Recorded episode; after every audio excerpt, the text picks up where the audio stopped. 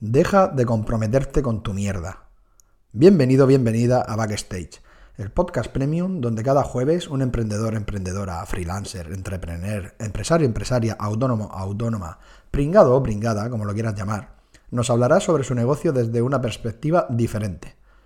La invitada de esta semana ha estado más de 24 años trabajando llevando equipos, pero un día decidió dejarlo todo, abandonar Madrid e irse a vivir a un pequeño pueblo de Asturias para crear su negocio.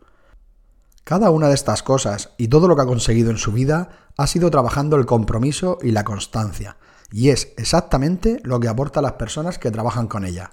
Os dejo con Ana Ramos. Comienza Backstage.